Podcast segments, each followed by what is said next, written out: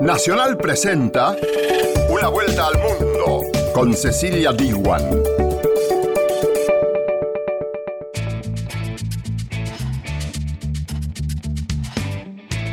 ¿Qué tal? ¿Cómo te va? Bienvenida y bienvenido a Una vuelta al mundo. Como sabes, este es un programa donde analizamos las noticias internacionales más destacadas junto a nuestras radios asociadas, a Radio Francia Internacional, a Radio Nacional de España y a Radio Nacional de Paraguay. En medio siglo, el conflicto armado interno dejó al menos 100.000 desaparecidos en Colombia. En el programa de hoy vamos a hablar con Luz Marina Monzón. Ella es directora de la Unidad de Búsqueda de Personas Desaparecidas de ese país. La economía alemana cayó una décima en el segundo trimestre del año. Radio Francia Internacional responde si existe una verdadera amenaza de recesión en Alemania. Las mujeres palestinas se manifiestan por primera vez contra la violencia machista y Radio Nacional de España trae todos los detalles. En Francia, los alcaldes se rebelan contra los pesticidas. En una vuelta al mundo te contamos cómo es esta batalla. Y estos fueron los títulos. Ahora sí, empezamos con el desarrollo de Una vuelta al mundo. Una vuelta al mundo. Nacional, junto a sus radios asociadas.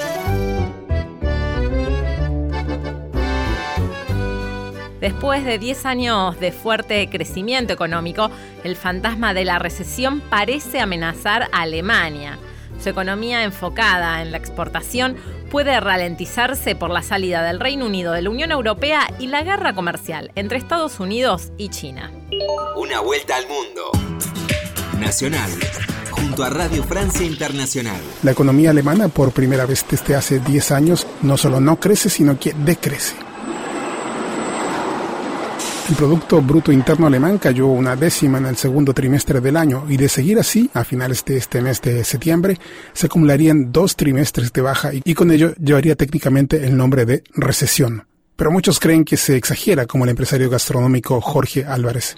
Bueno, lo tomo con mucha cautela. Se habla como si fuera algo dramático luego de un periodo tan prolongado de bonanza en Alemania. No veo el sentido de tanto dramatismo.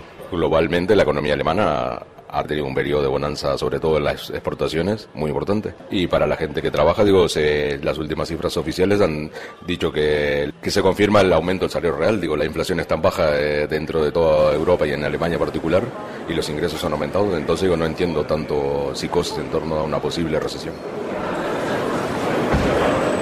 El gran motor de la economía alemana no son los consorcios como Siemens o Bosch o Volkswagen, sino las pequeñas empresas como esta, la fábrica de robots Friedker, que ocupa a 40 personas. El sector de las pequeñas empresas produce el 60% de los ingresos del país. Uno de los socios de esta empresa, Patrick Zimmerman, ya siente los problemas.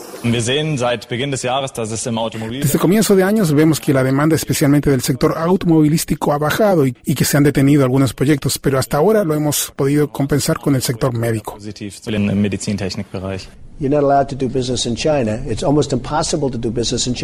Y todos culpan aquí a este hombre de la caída de las exportaciones alemanas. Donald Trump, el pendenciero e impredecible presidente estadounidense, con su cruzada comercial contra China, habría puesto inseguros a los productores de todo el mundo que no saben ya si tendrán problemas en el futuro con sus productos. Pero Alemania también tiene sus deberes y bastante grandes. Su infraestructura ha envejecido muchísimo y su red de Internet, por ejemplo, es una de las peores y más lentas del continente. Su velocidad promedio ocupa el lugar 32 dentro de Europa. María vive hace cinco años en Alemania, vino a buscar estabilidad desde España y aún con el anuncio de recesión, Berlín sigue siendo muy bueno para trabajar para ella. No se están abriendo tanto, por ejemplo, restaurantes como antes y demás, pero siempre hay movimiento, siempre hay movimiento de trabajo. Desde Berlín, Sergio Correa, Radio France Internacional. Una vuelta al mundo en primera persona.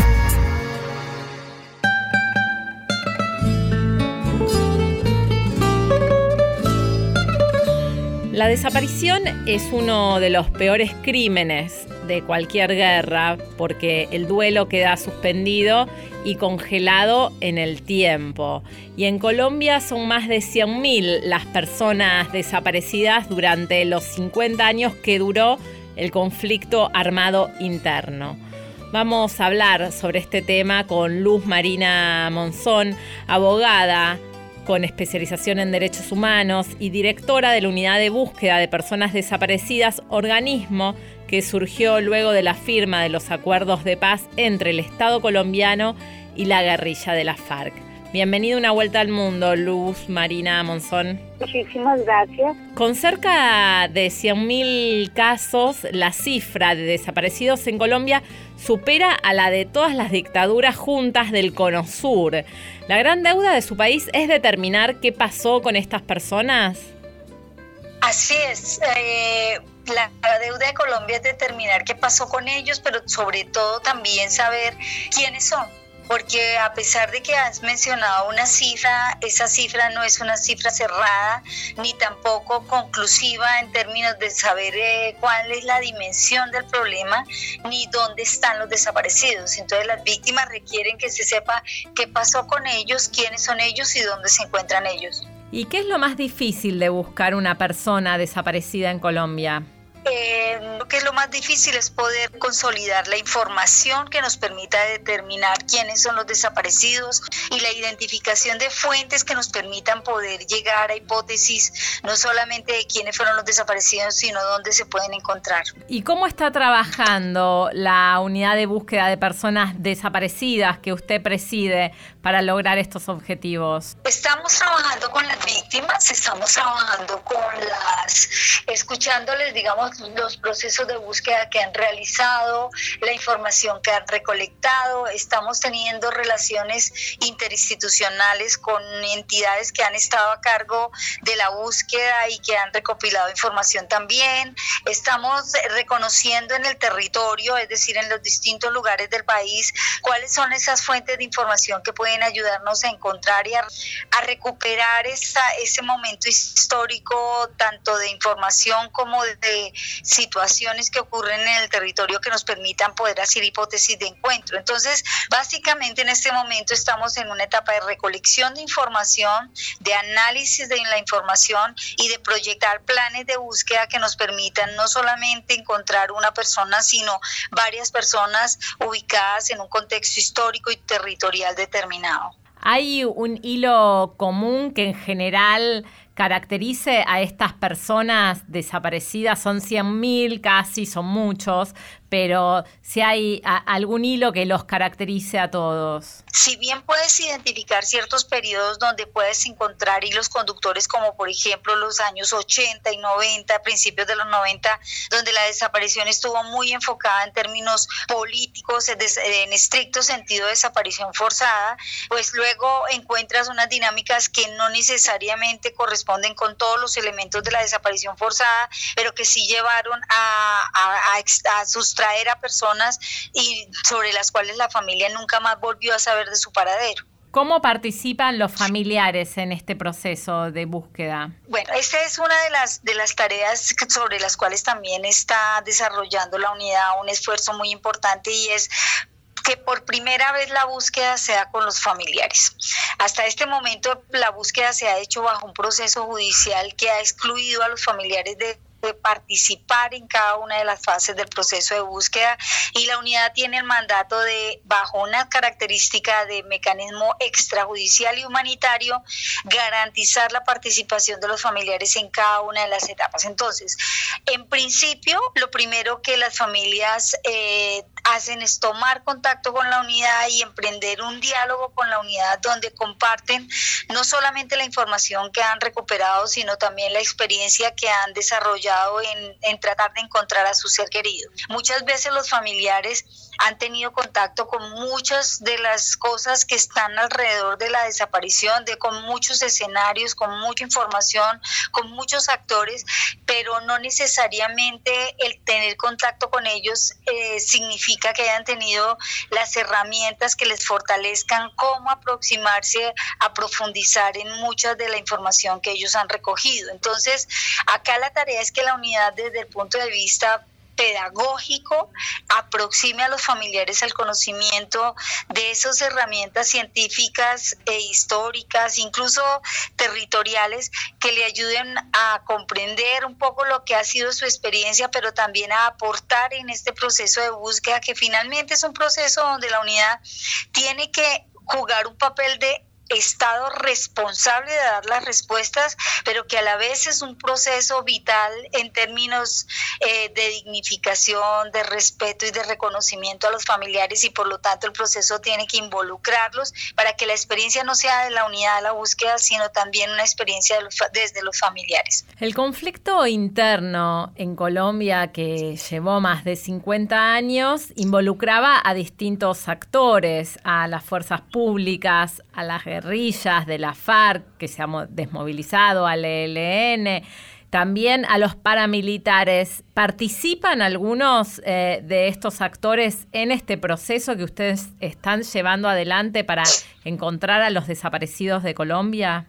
Lo que estamos haciendo es eh, estableciendo como ciertas estrategias de diálogo con cada uno de estos actores, pues no con los del ELN, porque en este momento pues no hay manera de tomar contacto de manera fácil eh, porque ellos siguen en el conflicto armado, eh, pero de, con las FARC y con la fuerza pública y con los paramilitares estamos desarrollando ciertas estrategias de relacionamiento para poder conseguir que entreguen a la unidad la información que tengan en relación con la búsqueda de los desaparecidos, información que puede ser de lugares donde puedan encontrarse, de información de personas que hayan sido eh, privadas de su libertad por cualquiera de ellos, eh, pero la fase de diálogo con cada uno de estos actores es distinta y, digamos, no, no están en el mismo nivel. Hemos podido avanzar con las FARC, que hacen parte del proceso de la, de la firma del acuerdo de paz, y con ellos ya hemos obtenido que nos entreguen algún nivel de información, pero con la fuerza pública hasta ahora estamos teniendo ciertos... Eh, contactos que nos ayuden a que ellos nos entreguen la información, pero realmente el, diálogo es muy incipiente. Y con los paramilitares también emprendimos la, conversación con ellos, pero también están en una fase muy, muy inicial. ¿Y hay sectores que se oponen entonces a esta búsqueda? No, yo no, no conozco hasta ahora sectores que se opongan a la, expresamente a la búsqueda de los desaparecidos. O sea, y me cuesta trabajo pensar que haya sectores que se opongan a un fin humanitario como es poder aliviar el sufrimiento de los familiares que siguen en la incertidumbre de no saber qué pasó con sus seres queridos y cuál es su paradero. Ahora, en términos prácticos pueden surgir eh, dificultades. Eh, que puedan traducirse en un obstáculo para la búsqueda de los desaparecidos, como por ejemplo lugares donde se hayan o se estén desarrollando megaproyectos productivos o de llamados de desarrollo que impliquen la suspensión de esos proyectos hasta tanto se haga la búsqueda y ese es un escenario que hace parte de las complejidades de, de las de desarrollar estrategias para encontrar a los desaparecidos. Usted, doctora Luz Marina Monzón, lleva más de 20 años trabajando con los desaparecidos en Colombia y representó algunos de los casos más emblemáticos. ¿Qué historias la han marcado a usted en todos estos años de lucha por saber la verdad? Yo creo que a mí me ha marcado la desaparición y esa es la razón por la cual estoy al frente de esta institución. Y me explico, me ha marcado el, eh, el ver la experiencia de los familiares con tanta insistencia, eh, con tanta dignidad y con tanto amor por la búsqueda de sus seres queridos, una insistencia que no, no, no cesa a pesar de que pasen muchos años, pero que además tienen esa capacidad de comprender. Eh, que a pesar de las dificultades, es necesario seguir explorando caminos y de seguir insistiendo en la búsqueda de información todos los días para poder encontrar a los desaparecidos. Y realmente, si quieres que te diga algo, si yo sé algo de desaparición, lo sé por los familiares. Realmente son ellos los que a mí me han enseñado y en ese sentido el ver esa necesidad tan urgente, tan presente, a pesar de que hayan pasado muchos años, me, me ha llevado a mí a estar convencida de que ese dolor no puede estar en manos simplemente del familiar, sino que ese dolor tiene que ser, eh, tiene que llamar a la solidaridad y a la responsabilidad del Estado de dar una respuesta. Y eso es lo que a mí me ha impactado todos estos años de trabajo con ellos. Luz Marina Monzón, abogada, especialista en derechos humanos y directora de la Unidad de Búsquedas de Personas Desaparecidas de Colombia, le agradecemos esta charla con Radio Nacional de Argentina. Una vuelta al mundo, con la conducción de Cecilia Biguan. Seguimos en una vuelta al mundo junto a nuestro operador, a Diego Rosato y a Cristian Brennan en la producción general. Si quieres comunicarte con nosotros, lo podés hacer a través del WhatsApp 011 6580 0870. Seguís en Una Vuelta al Mundo por Nacional. Por primera vez, cientos de mujeres palestinas dejaron el miedo atrás y están alzando su voz contra un sistema machista que las maltrata impunemente es que en los últimos tiempos al menos 18 mujeres fueron asesinadas por los conocidos crímenes de honor, ejecutados por los familiares de las propias víctimas. Una vuelta al mundo. Nacional, junto a Radio Nacional de España. La situación de la mujer en el mundo árabe es siempre objeto de debate también dentro de las propias sociedades. Esta semana cientos de palestinas han salido a las calles para protestar ante las autoridades contra la violencia machista. Los crímenes de honor son comunes en el país y lo cierto Belén, Ramala, Gaza, Jerusalén, mujeres palestinas han tomado las calles de distintas ciudades para protestar contra la violencia machista y exigir leyes que las protejan. El detonante, la muerte de una joven de 21 años que está siendo investigada por la Autoridad Nacional Palestina. Activistas sospechan que podría tratarse de un nuevo caso de los llamados crímenes de honor algo que su familia niega. Esta es una protesta contra el patriarcado, contra nuestros valores culturales que nos dicen que los crímenes de honor están bien, que el acoso está bien, que las vidas de las mujeres importan menos y que nuestra sangre se abarata. Amal Hayat ha participado en varias de esas protestas con carteles en los que podía leerse Ya es suficiente o Justicia para Isra Grayev, el nombre de la joven que está protagonizando además una campaña en las redes sociales para que su historia no caiga en el olvido. Esta protesta sirve para recordar también que todas somos palestinas pese a las barreras físicas y no físicas. Toda mujer palestina que es asesinada, violada o golpeada es mi hermana y es mi responsabilidad que su historia sea escuchada. Así que estamos aquí unidas. Isra murió después de publicar una fotografía suya junto a un hombre sin estar oficialmente comprometidos. Estamos aquí, vamos a hacer que se escuchen nuestras voces, les guste o no. No me voy a marchar a ningún lado porque mi vida no vale menos que la tuya. No existen estadísticas oficiales, algunos casos ni siquiera se investigan, pero según la Unión General de Mujeres Palestinas, al menos menos 18 mujeres han sido asesinadas en lo que va de año por familiares en esos que se han venido en calificar asesinatos por honor. Uh, en términos de prevención tenemos un largo camino que recorrer porque aquí existe la cultura de culpabilizar a la víctima. Tenemos que enfrentar además los discursos religiosos. Los hombres en la calle creen que nuestros cuerpos les pertenecen. ¿Por qué tiene que seguir siendo esa la norma?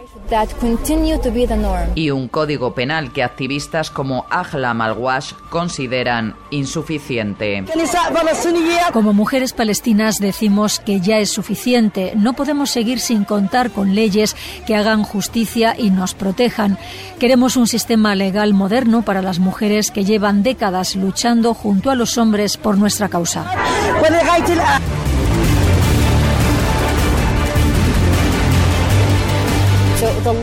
Las leyes que tenemos en los territorios palestinos no protegen a las mujeres y no castigan a nuestros agresores, a nuestros asesinos.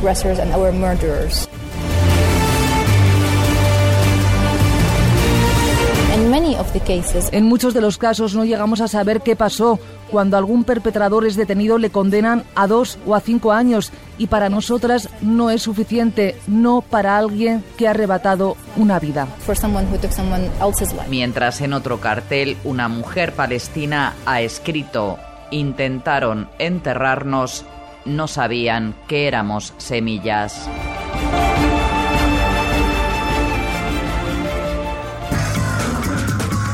Una vuelta al mundo. Por la radio de todos.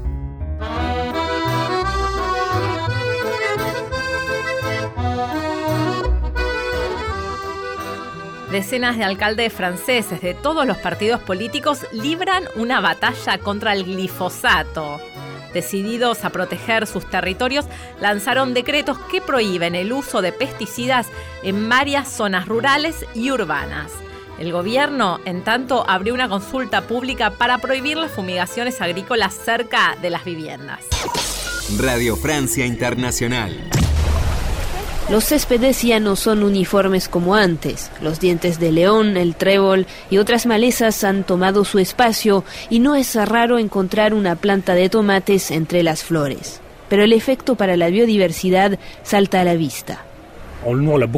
Nosotros lo vemos muy claramente. Los insectos vuelven, las lombrices vuelven a aparecer en los suelos. Al no usar estos productos químicos, la fauna regresa a los terrenos y claro, es mucho mejor. Ahora otros actores también tendrán que poner el hombro para quitar la maleza. El alcalde centrista Philippe Laurent decretó en mayo la prohibición del glifosato y los pesticidas en todo su municipio. En su mira, los jardines comunes de las copropiedades y las vías de ferrocarril, que hasta ahora no están contempladas en la ley. Philippe Laurent. Euh, Hoy todos conocemos el peligro que representan estos productos químicos, en particular con las investigaciones que se han hecho sobre el glifosato. No hemos realizado ningún estudio específico sobre la población de SO, pero gracias a experiencias que se hicieron en otras comunas, sabemos que tanto en comunas rurales como en urbanas e incluso en poblaciones que se pensaban protegidas por vivir lejos del campo, pues se detecta una presencia elevada de estos químicos en el cuerpo. Eso hemos decidido aplicar el principio de precaución. Es un peligro para la salud pública en el futuro. Évidemment de santé publique euh, pour l'avenir. En las últimas semanas en Francia, más de 50 alcaldes han adoptado decretos similares. El primero que lanzó esta batalla contra los productos fitosanitarios fue un edil de Bretaña, en el oeste de Francia. Prohibió el uso de pesticidas en terrenos a una distancia inferior a 150 metros de casas y lugares de trabajo. Frente a la repercusión mediática que recibió el llamado de este alcalde, el presidente Emmanuel Macron le respondió en esta entrevista con el portal Combini. Pienso que la solución no es tomar un decreto ilegal, sino movilizarse para cambiar la ley. Lo hemos empezado a hacer. Pusimos en marcha un sistema para reducir progresivamente los pesticidas. Lo cierto es que debemos ir hacia una regulación de las zonas de fumigación de lo hemos visto con poblaciones que viven cerca de los viñedos o de otros cultivos donde hay muchas fumigaciones.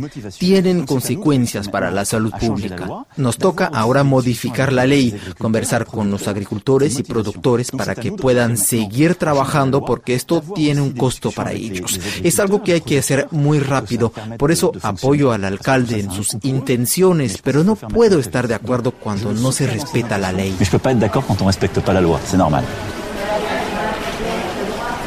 El Estado argumenta que regular los productos fitosanitarios no es competencia de los municipios, sino del Ministerio de Agricultura. Por eso, en distintas regiones, los prefectos, que son los representantes directos del Estado a nivel local, demandaron a los alcaldes rebeldes ante la justicia.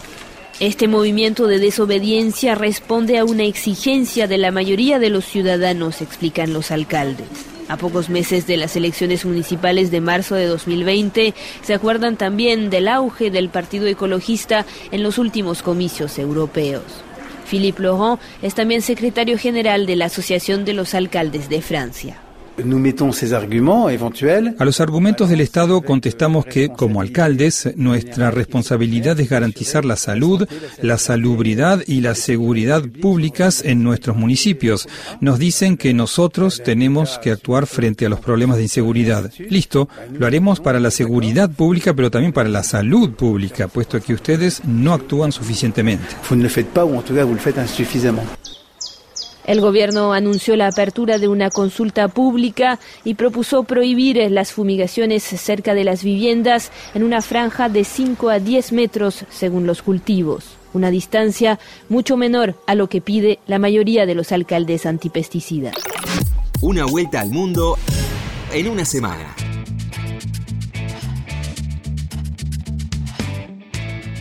Finaliza de esta manera una vuelta al mundo. Nos reencontramos la semana próxima.